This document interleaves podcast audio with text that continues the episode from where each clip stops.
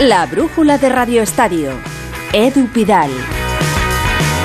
Pues allí se lo juega la selección española ante Portugal para estar en la fase final de la Nations League. Estamos obligados a ganar después del tropiezo ante Suiza en la Romareda, inesperado para todos, también para Luis Enrique. Hace menos de dos horas que ha hablado el entrenador en la previa del partido, le ha lanzado un reto a Fernando Burgos, a Burgos y al resto de periodistas presentes en la sala de prensa. Y voy a sacar el equipo que yo considero mejor para mañana meter en muchas complicaciones las máximas que podamos a Portugal. ¿Eso significa que va a haber muchos cambios? Eso es lo que tenéis que trabajar vosotros. Hacéis un poco de entrenadores y ya veréis que es más difícil, entre comillas, que ser periodista. Creo, ¿eh? Porque claro, vosotros analizáis después de ver el resultado. Yo tengo que pensar antes del partido a ver por dónde van a salir las cosas, qué alineación va a sacar el señor Santos y, y cómo van a estar mis jugadores. Si van a estar bien o van a estar inspirados o no, en función de lo que veo entrenando. No digo que vuestro trabajo sea fácil, no lo quiero hacer, no tengo ni idea de periodismo, pero haced de periodistas a ver lo que pensáis vosotros. Seguro que no hay unanimidad, segurísimo. Le preguntaba a Fernando si le condiciona la derrota en, ante Suiza, el 11 frente a Portugal. Ya están en Braga los enviados especiales de Onda Cero, Raúl Espinola, Alfredo Martínez, Fernando Burgos. A ver, respuesta a Luis Enrique. Fernando, ¿habrá muchos cambios? Muy buenas. ¿O no? Buenas tardes. Eh, yo creo que mínimo cinco. Siempre hemos hecho este juego, que a mí me parece un juego maravilloso. Vemos poco, porque no vemos absolutamente nada, preguntamos mucho y nos dicen más bien poco, pero hay veces que aciertas más, porque no deja de ser un juego de acertar cuando no te dicen nada, y otras veces aciertas menos. El otro día, por ejemplo, 10 de 11. Vamos a ver para mañana, 10 de 11. Vamos a ver mañana. Yo creo que va a jugar Unai Simón, va a cambiar los laterales, Carvajal y Gallá. Voy a mantener a los centrales, Eric García y Pau Torres. En medio campo, el otro día no jugaron un solo minuto, Rodri y Coque. Y le va a seguir dando confianza a Pedri. Y arriba, Morata, creo yo, sí o sí. Y Ferran Torres en la banda derecha de nuevo y Pablo Sarabia en la banda izquierda. Eso significa cinco cambios. Los dos laterales, el ancla, el interior derecho y el 9. Ahí está el reto. Hay quien dice, es verdad, cada uno eh, pues piensa que va a jugar Diego Llorente, otros consideran que Nico Williams, después de los 30 minutos que tuvo, va a ser titular, el futbolista del Athletic. A mí el juego me gusta, me encanta. Este juego, me encanta este juego. Y luego hoy creo que ha estado relajado, creo que ha lanzado varios mensajes que pueden calar, luego te los cuento, pero a mí hoy es de las ruedas de prensa que más me han gustado de Luis Enrique. Creo que la línea más potente que tengo es la defensa, no la más débil, como entendéis vosotros, la más potente. Eh, porque aquí no hay una línea simplemente que tiene que defender. Defiende todo el equipo, desde los puntas, los medios y los defensores. Y para atacar, empezamos, no atacan solo los delanteros, no es que los delanteros se quedan allí fumándose un cigarrito y esperando que les llegue el balón. No, Aquí ataca Unai Simón el primero, con lo cual creo sin ninguna duda que la línea más fuerte que tengo es muy a, diferencia de lo que pensáis vosotros, la línea defensiva. Esto es que le va la marcha, ¿eh? Decir hoy que lo mejor es la defensa. ¿No estáis criticando a la defensa? Pues yo hoy voy y digo lo contrario, que a mí es la que más me gusta. Como también, y os lo adelanté ayer por la noche, mm. que ha rectificado. Ha dicho, una vez visto repetido el partido, os digo que la primera parte no fue tan mala. Mi mensaje estuvo equivocado. Siempre, muchas veces, a la contra, porque él quiere que su mensaje llegue entero al vestuario. Por cierto, el Estadio Municipal de Braga, construido hace 19 años, 2003, para la Eurocopa del 2004, se construyó en una antigua cantera de granito del Monte Castro. En su ladera norte domina toda la ciudad estructuran los dos laterales del terreno de juego. No tiene, evidentemente, fondos. En uno de los fondos están las paredes de roca de la cantera. Se financió en parte con la enorme cantidad de roca que se extrajo.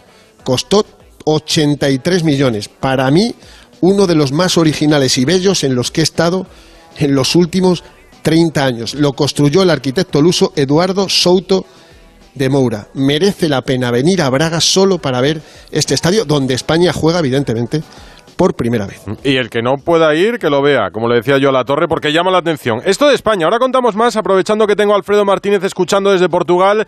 Te quiero preguntar primero, Alfredo, por Ronald Araujo, el jugador del Barça, porque finalmente se ha decidido que pase por el quirófano, ¿no? Muy buenas. Sí, malas noticias, buenas, eh, Edu. Muy malas noticias para el Barcelona por los partes médicos y por el virus FIFA que está asolando y de qué manera a la plantilla del Barcelona. Ronald Araujo fue esta mañana a las instalaciones del Fútbol Club Barcelona. También estuvo Xavi Hernández, estuvo Ricard Pruna y el doctor le explicó las impresiones que tenían ellos y lo que pensaban que debía hacer el jugador. Le transmitieron lo necesario que era operarse, porque esa lesión que tenía una abulsión, que es una especie de desgarro en el tendón del aductor largo de la pierna derecha, necesitaba sutura.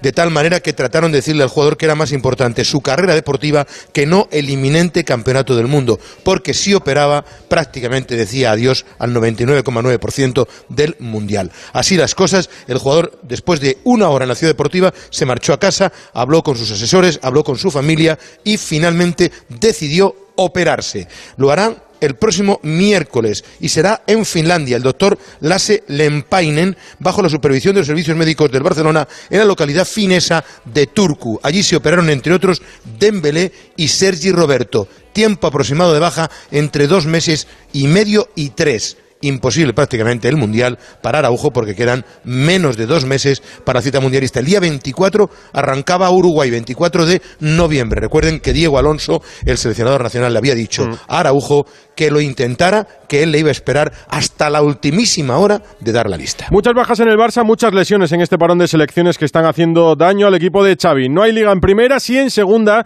y se juega un partido en Las Palmas pendientes de la tormenta Cazota Canarias y que eh, obligó a suspender numerosos actos y encuentros deportivos. Este de hecho estaba previsto para ayer.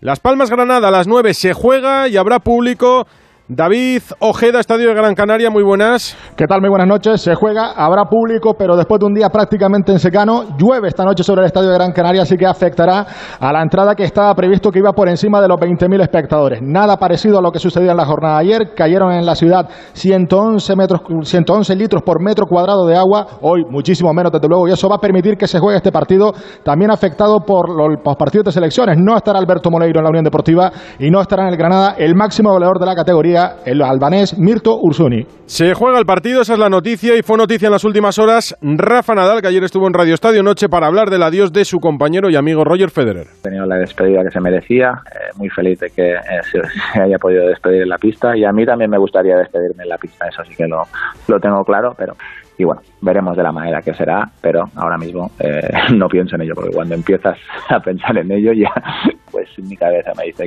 que, aún quiero que esto siga y vamos a ver cuánto, hasta cuándo. Muy buena, entretenida la entrevista con Aitor Gómez, si la quieren escuchar, disponible en la web de Onda Cero y esta noche se va a pasar por aquí Joaquín Sánchez, el capitán del Betis. Volvemos a Braga. Dos cositas. La primera, me has subido el precio de mi seguro aunque yo nunca he dado un parte. La segunda, yo me voy a la mutua. Vende a la mutua con cualquiera de tus seguros y te bajamos su precio sea cual sea. Llama al 91 555 5555. 91 555 5555. Por esta y muchas cosas más, vente a la mutua. Condiciones en mutua.es. Este jueves en Julia en la Onda vamos a hablar de retos, de lanzarnos de una vez a cumplir un deseo al que no nos atrevíamos, porque presentaremos la nueva serie de Netflix Las de la Última Fila. Cinco amigas de toda la vida organizan su escapada anual, pero este año es diferente. Una de ellas ha sido diagnosticada de cáncer y todas deberán plantear y cumplir sus retos. Las de la Última Fila, una serie exclusiva de Netflix, escrita y dirigida por Daniel Sánchez Arevalo, porque hay vidas que te cambian los viajes para siempre. Y lo veremos el jueves que viene en Julia en la Onda. Si Marilyn Monroe y su perro Maf hubieran tenido un percance en coche, en línea directa habríamos cuidado de su mascota con hasta 1000 euros en veterinario. Cámbiate y llévate una bajada de hasta 150 euros en tu seguro de coche y además la cobertura de mascotas de regalo. Nunca sabrás si tienes el mejor precio hasta que vengas directo a lineadirecta.com o llames al 917-700-700. El valor de ser directo. Consulta condiciones. Mode multiópticas. Mode multiópticas. Mode multiópticas. Con Mo verás de lujo a cualquier distancia. Porque ahora en multiópticas tienes gafas Mo progresivas de alta tecnología. Mo, solo en multiópticas. Entonces con el móvil puedo ver si mis hijos han llegado a casa o si han puesto la alarma al irse. Claro, puedes verlo todo cuando quieras. Con la app ves si está conectada la alarma y con las cámaras puedes ver si están ellos o no. ¿Mm? Además, con los sensores de puertas y ventanas sabes si está toda la casa cerrada. Es así de fácil. Y para cualquier otra cosa puedes avisarnos que nosotros siempre estamos al otro lado. Protege tu hogar frente a robos y ocupaciones con la alarma de Securitas Direct. Llama ahora al 900-272-272. La brújula de Radio Estadio. Edu Pidal. La derrota ante Suiza ha dejado muchas reflexiones y alguna preocupación, creo que por lo que decíamos antes, por inesperada. Director de Radio Estadio, Edu García, ¿qué dudas te dejó a ti la Roja? ¿Qué problemas tiene la selección? Y sobre todo, ¿debe preocuparnos esto de cara a Qatar? Director, muy buenas. ¿Qué tal, Edu? Muy buenas. La virtuosidad es un pecado. El ser reversible, ambivalente y hasta polifacético, como que no renta. Nuestro equipo nacional es capaz de afirmar y negar, de lacrar un fútbol de vértigo y a la siguiente cita parecer inseguro atrás y desdentado delante. Y claro, el aficionado tiembla con tanto vaivén. Hemos asumido que hay un ejército de soldados de hechuras similares y sabemos que problemas de identidad tienen todas las selecciones a estas alturas a casi 50 días para Qatar. Ser toro o torero nunca es fácil y nosotros lo tenemos claro, según Luis Enrique, pero es que en la práctica vemos que no es así. Si trabajamos mucho defensivamente, no nos luce.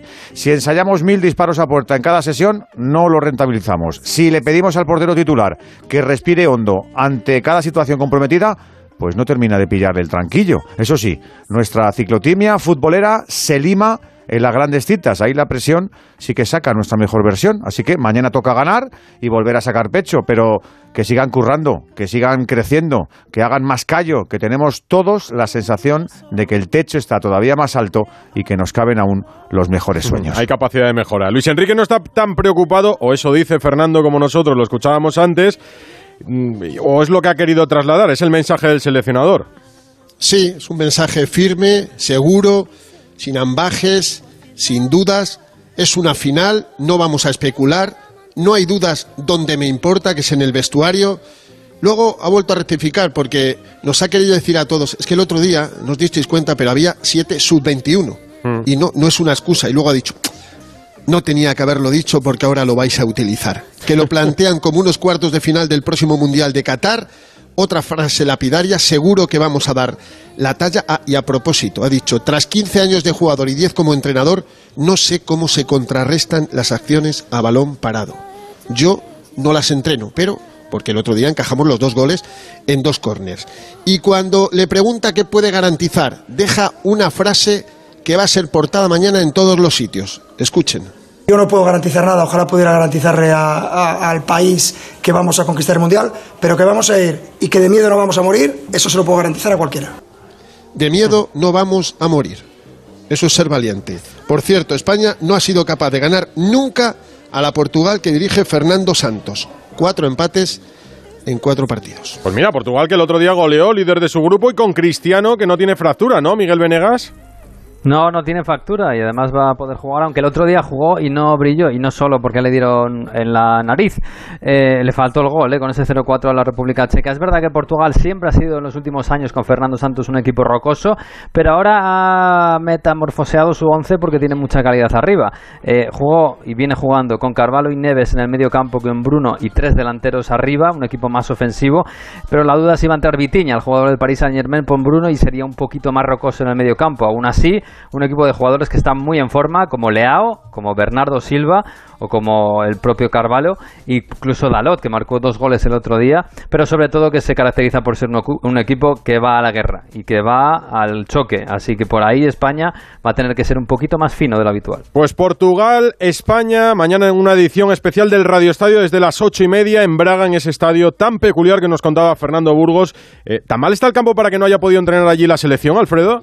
Está mal, está mal y no entrenó tampoco Portugal, que por la mañana también lo hizo en un campo anexo, pero nos ha sorprendido Luis Enrique que en la rueda de prensa previa ha dicho que eh, ha visto el campo y que tampoco está tan mal, que no le preocupa cómo está el terreno de juego y vamos a ver si mañana no afecta al desarrollo de la selección española. Desde luego se va a llenar el estadio 30.000 espectadores para jalear a la selección portuguesa que juega su sexto partido en este estadio y que solo perdió una vez ante Italia por 0 a 1. En el reto que nos ha lanzado Luis Enrique, eh, Fernando ya ha dado su quiniela. ¿Tú te atreves con una?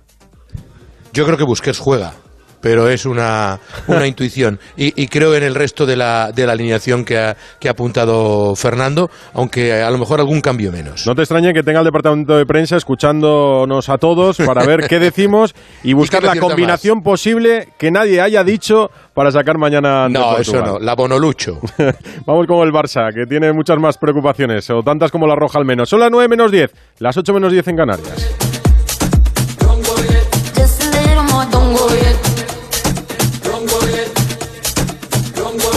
What you're leaving for when my night is yours just a little more. Don't go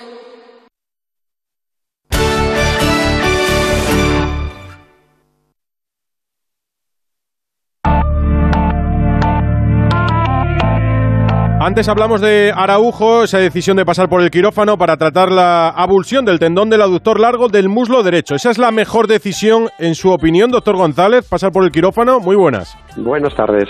Vamos a ver, este tipo de lesiones eh, se puede tratar de forma conservadora, es decir, eh, con tratamiento de fisioterapia, incluso infiltraciones, células eh, madre, etcétera, etcétera, con resultados altamente positivos.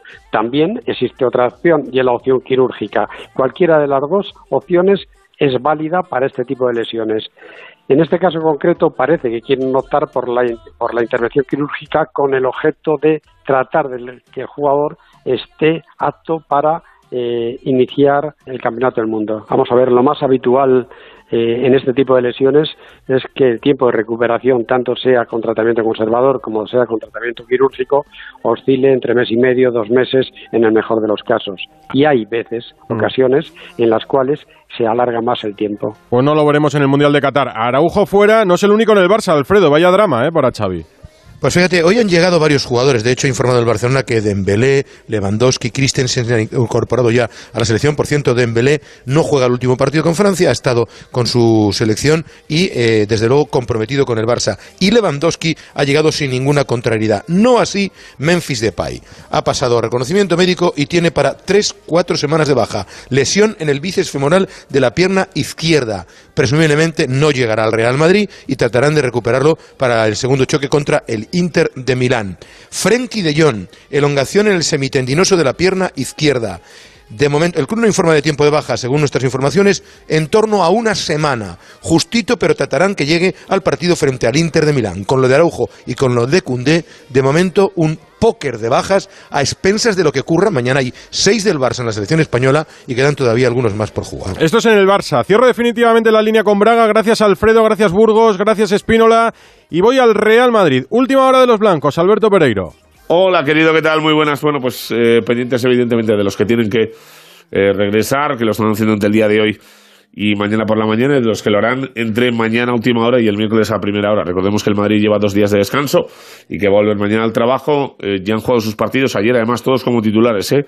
Álava, Modric, Camavinga, Mendy, eh, Chouameni, Courtois, Hazard y Rudiger, que ya estaba liberado en Alemania y tienen que volver entre mañana a última hora, porque los recordemos que los sudamericanos del Madrid, bueno, yo creo que casi todos han jugado eh, partidos amistosos en Europa y el viaje va a ser bastante más eh, benigno que en otras ocasiones. Los tres brasileños, Rodrigo, Militao, Vinicius, que van a jugar mañana frente a Túnez, Valverde que lo va a hacer frente a Canadá y en el ámbito de los europeos que harían tres más. Lunin que juega frente a Escocia, su partido contra con Ucrania y los dos españoles, Carvajal y Asensio, que lo van a hacer evidentemente como todo el mundo sabe frente a Portugal. El equipo viene mañana por la tarde, así que eh, de momento bastante más suerte de las que han tenido en Barcelona y Ancelotti, padre Ancelotti dijo eh, que están bastante contentos y tocan madera para que eh, los poquitos que le faltan eh, por jugar su último partido de selecciones no vengan sin ningún tipo de molestia. Están teniendo suerte de momento. Una curiosidad, Raillo, el jugador del Mallorca, ha hablado hoy de Vinicius en el diario de Mallorca. Tiene el ejemplo en Kroos, tiene el ejemplo en Courtois, en Benzema, que lo han ganado todo y han ganado mucho más que él.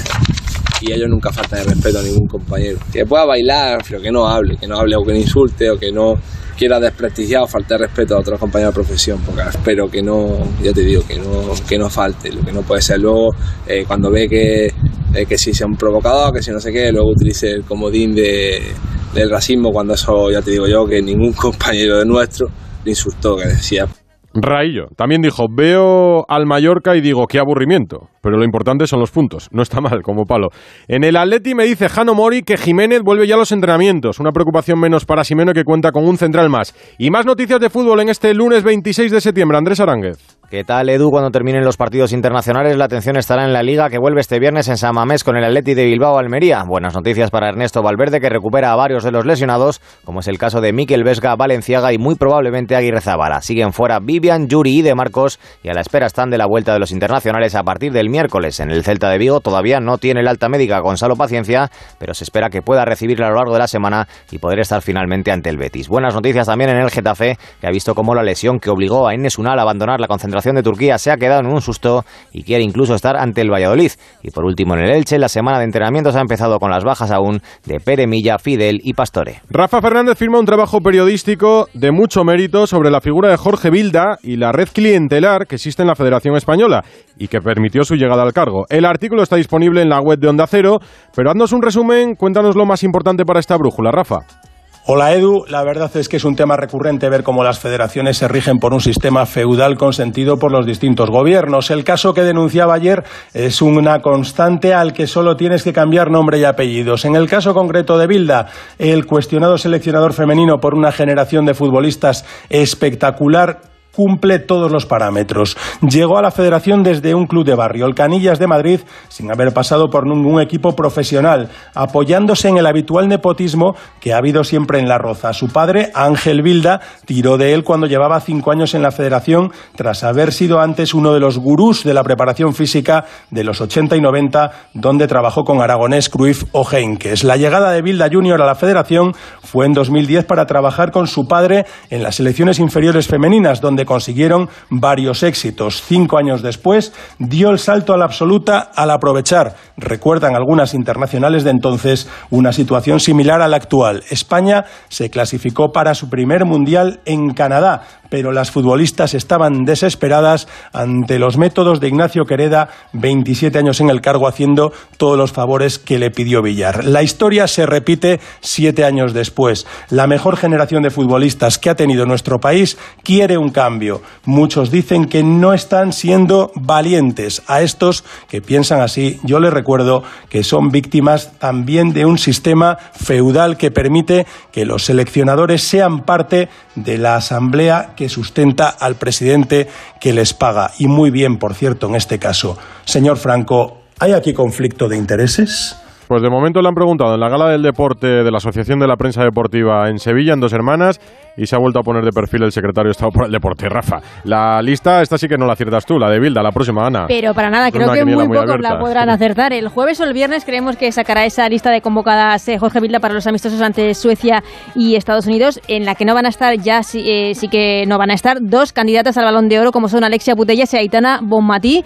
Eh, veremos porque se abre otro episodio. Pensamos que igual se puede convocar a jugadoras del Barça que no mandaron ese mail y que normalmente no son convocadas en la selección, pero que igual en esta ocasión Bilda, Bilda les llama. Veremos porque hay varios episodios que se abren. En lo deportivo, te cuento que en la jornada también ha habido cánticos en los campos eh, de Bilda Chao y que Barça, Levante, Atlético de Madrid y Madrid Club de Fútbol Femenino son los equipos que han sumado dos victorias en esos dos partidos. El Madrid-Granadilla fue suspendido por el temporal en Gran Canaria. La chao como el Belachao. Como el ¿Te Belachao, atreves a esa cantarlo? entra- No, no, no, te por supuesto que no.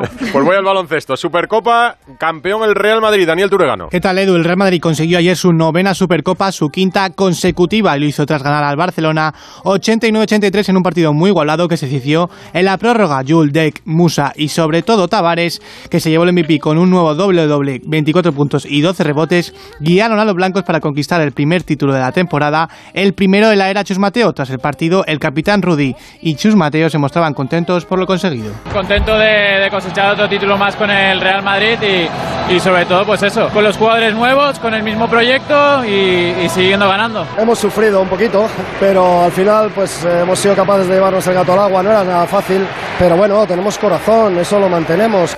De nada sirvieron los 21 puntos de Sally en los azulgranas, que pagaron cara a la ausencia de Mirotic, sobre todo en su juego interior. En, ciclismo, digo, me recuerda Barbero la victoria de Renko Evenepoel en el Mundial de Ciclismo disputado en Australia. Malos resultados para la selección española, un décimo fue el asturiano Cortina. Y más noticias de este lunes, Jorge Montoro. Buenas Edu, pues la Asociación Internacional de Boxeo se encuentra a un paso de romper con el olimpismo debido a las desavenencias entre la Asociación Internacional de Boxeo y el COI. Por ahora el COI mantiene este deporte fuera del programa de Los Ángeles de 2028. Además, otro apunte, en hockey y hier- en hockey patines, España se cuelga la medalla de oro en el europeo sub-17. También Anthony Ramos junto al italiano Michel Capelletti han conquistado el Mundial de Tenis Playa. Y para terminar, Monsi Alcoba se ha colgado hoy la medalla de plata en el europeo de alterofilia paralímpica que se está disputando en Georgia con un mejor levantamiento de 101 kilos en la categoría de menos 79 kilos. Si te pregunto ahora la torre por un 11 de España en esta quiniela que nos pide Luis Enrique, te meto en un marrón. O No, sea me- mira, No, me no te metes más marrón si me pides el 11 de la Mira, selección no, femenina. no, ¿eh? Te, hago una, recom- una recomendación. Te recomiendo que no te pierdas esta noche, Aitor, que va a estar aquí en el estudio Joaquín Sánchez, el Uy, qué capitán del bueno. Betis. No me lo pierdo jamás. Lo ¿eh? vamos a pasar. Joaquín, además, garantiza espectáculo. ¿eh? Hasta luego. Hasta luego.